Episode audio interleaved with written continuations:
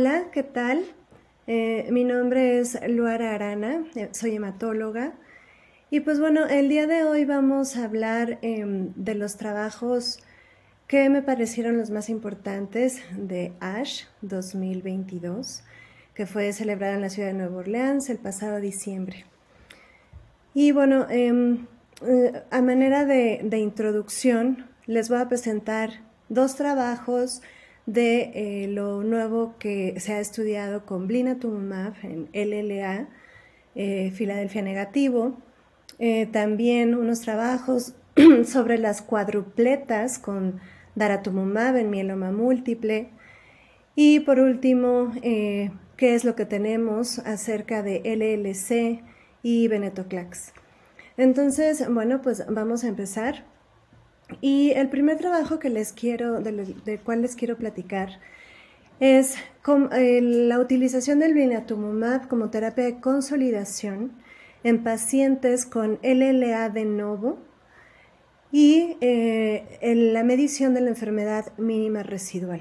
Esto es un resultado del ensayo clínico ECOG-ACRIN.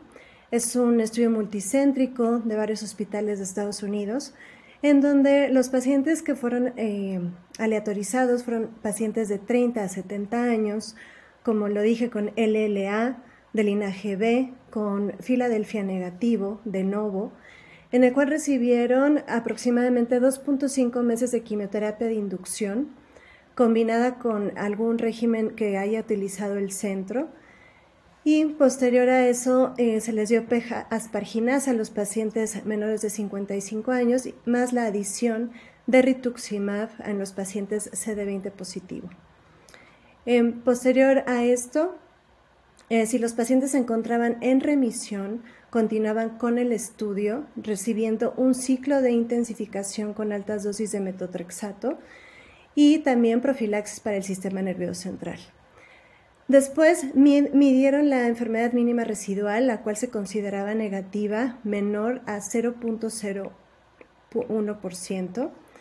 Y luego todos los pacientes fueron aleatorizados para recibir cuatro ciclos adicionales de quimioterapia de consolidación o dos ciclos de blinatumomab durante 28 días, cada ciclo seguido de otros tres ciclos de quimioterapia de consolidación, posterior otro ciclo de blinatumomab y posterior otro ciclo de quimioterapia. Entonces, los pacientes de cada brazo recibieron el mismo número de ciclos y dosis de quimioterapia.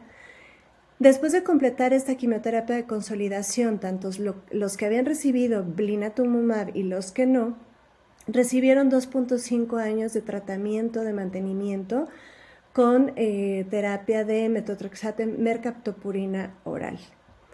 Posterior a eso, a discreción del médico y de los centros, se realizó un trasplante halogénico de células hematopoyéticas en los pacientes que fueran candidatos a, realizarlo. El objetivo primario de este estudio fue comparar la supervivencia global en pacientes con enfermedad mínima residual negativa que recibieron blinatumomab más quimioterapia y los pacientes que solo recibieron quimioterapia. En los resultados al final fueron 772 pacientes y la mediana de edad de los pacientes fue de 51 años. Se aleatorizaron ambos pacientes en los brazos que ya les comenté y posterior a eso nos reportan los pacientes que tuvieron una, una defunción secundario a las quimioterapias o la enfermedad fueron de 56 17 pacientes en el brazo de blinatumomab y 39 pacientes en el brazo de eh, quimioterapia. Al final de cuentas, la mm, supervivencia global no ha sido alcanzada en el brazo con blinatumomab y fue de 71.4 meses en el brazo de eh, quimioterapia. Entonces, aquí em, al fin de cuentas los, resultados se siguen registrando y podemos ver que el dar blinatumomab desde el inicio pues mejora la supervivencia global del paciente, incluso llegando a enfermedades mínimas residuales negativas. Otro estudio también que nos habla de blina es alternar el blinatumomab con eh, quimioterapia a dosis bajas en pacientes eh, mayores, igual con LLA de novo, Filadelfia negativo. Y este estudio es un ensayo aleatorizado fase 3 del estudio de, mm, controlado por Golden Gate. Es un multicéntrico en donde participaron centros de Alemania, Australia, Estados Unidos y Reino Unido. Fueron pacientes mayores de 55 años, igual con Filadelfia negativo. Em, se les dio eh, erradicación a infiltración al sistema nervioso central previo y los pacientes en este periodo debían recibir siete ciclos de blinatumomab, dos de inducción, dos de consolidación y tres de mantenimiento alternado con quimioterapia, incluida la quimioterapia intratecal. De la misma manera se administró rituximab eh, si tenían expresión de CD20 en más del 20%, y el objetivo principal del estudio fue evaluar la seguridad y la tolerabilidad del blina alternado con quimioterapia de baja intensidad.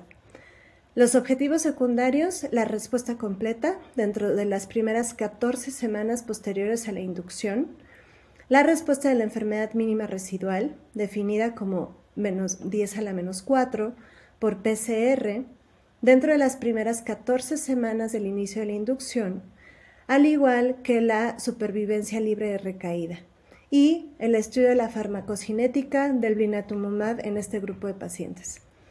Aquí el grupo de pacientes fue pequeño, fue de 10 pacientes que se, inscribieron a este ensayo clínico. Em, la mediana de edad fue de 69 años.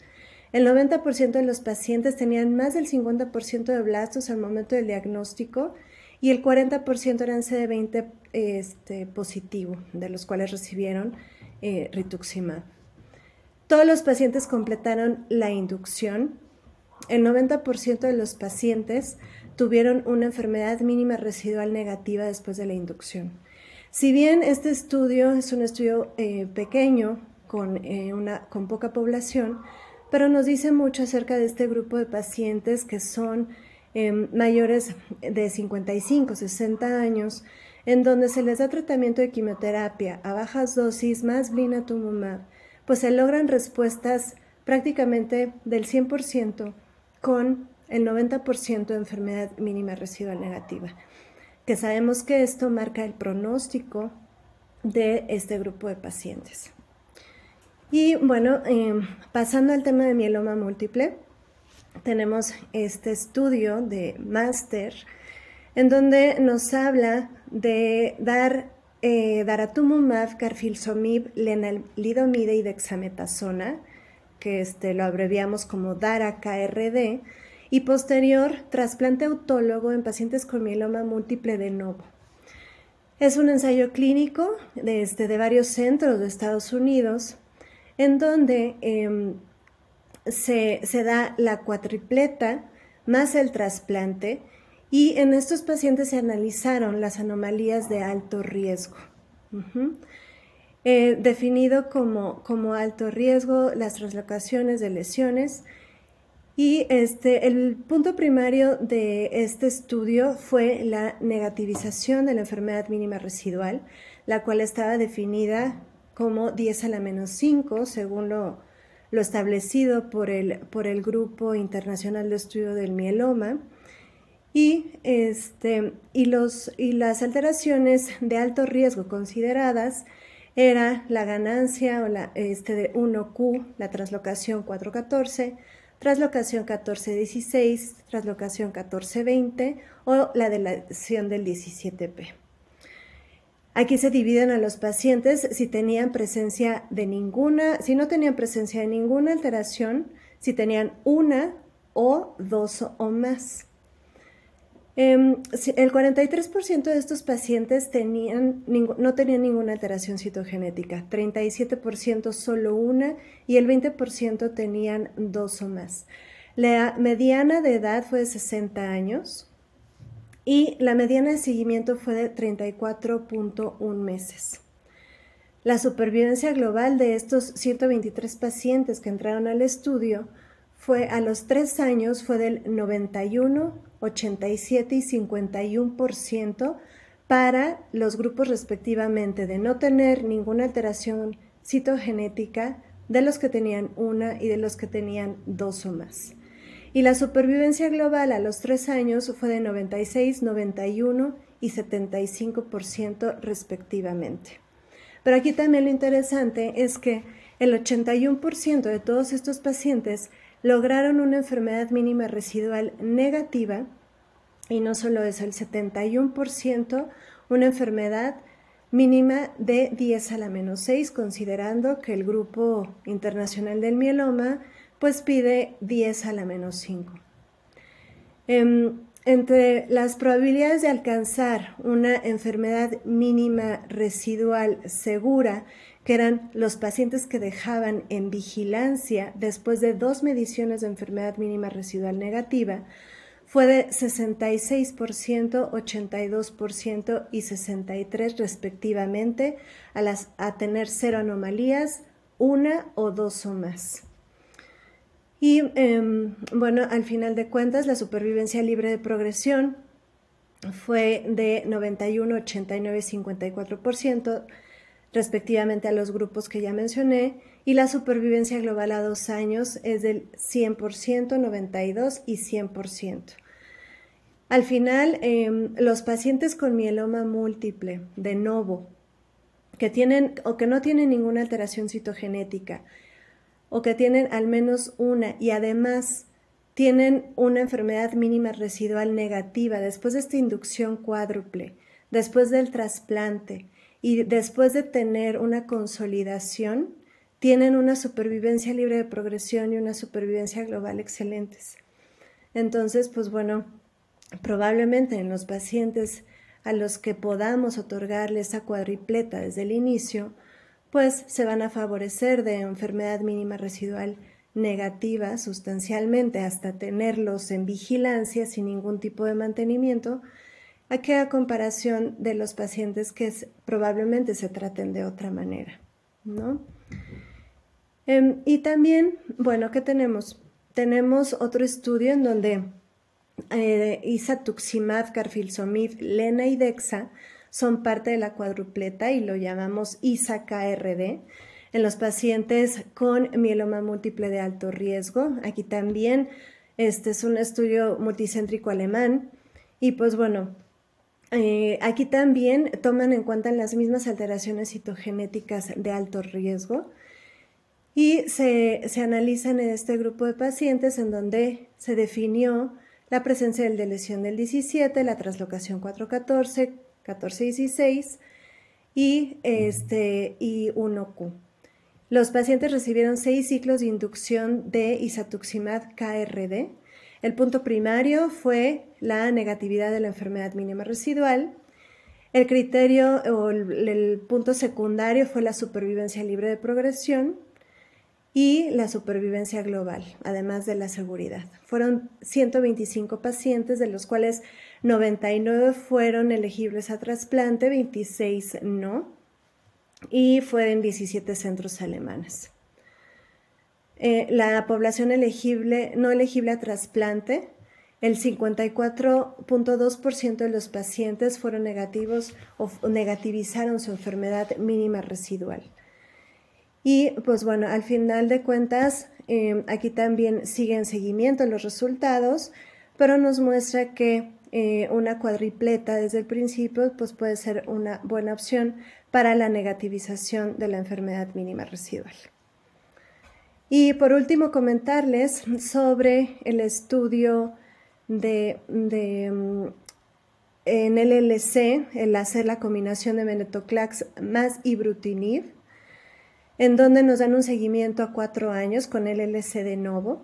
Este estudio es del MD Anderson, del doctor Nitin Jain, en donde, pues bueno, sabemos que ya empezaron a combinar el ibrutinib con venetoclax para tener una terapia eficaz en los pacientes con LLC de novo. Y aquí se estudiaron 120 pacientes y ya tiene un seguimiento de cuatro años. Todos los pacientes tenían al menos una característica de riesgo, que era la de lesión del 17P, de lesión del 11Q, la IGHB sin mutar o más de 65 años. Estos pacientes recibieron ibrutinib durante tres ciclos seguidos más venetoclax con el aumento de la dosis semanal. Posterior a eso, este, nos dan todos los resultados en donde nos muestra que la supervivencia libre de progresión a cuatro años fue del 94.5% y la supervivencia global fue del 96.6%.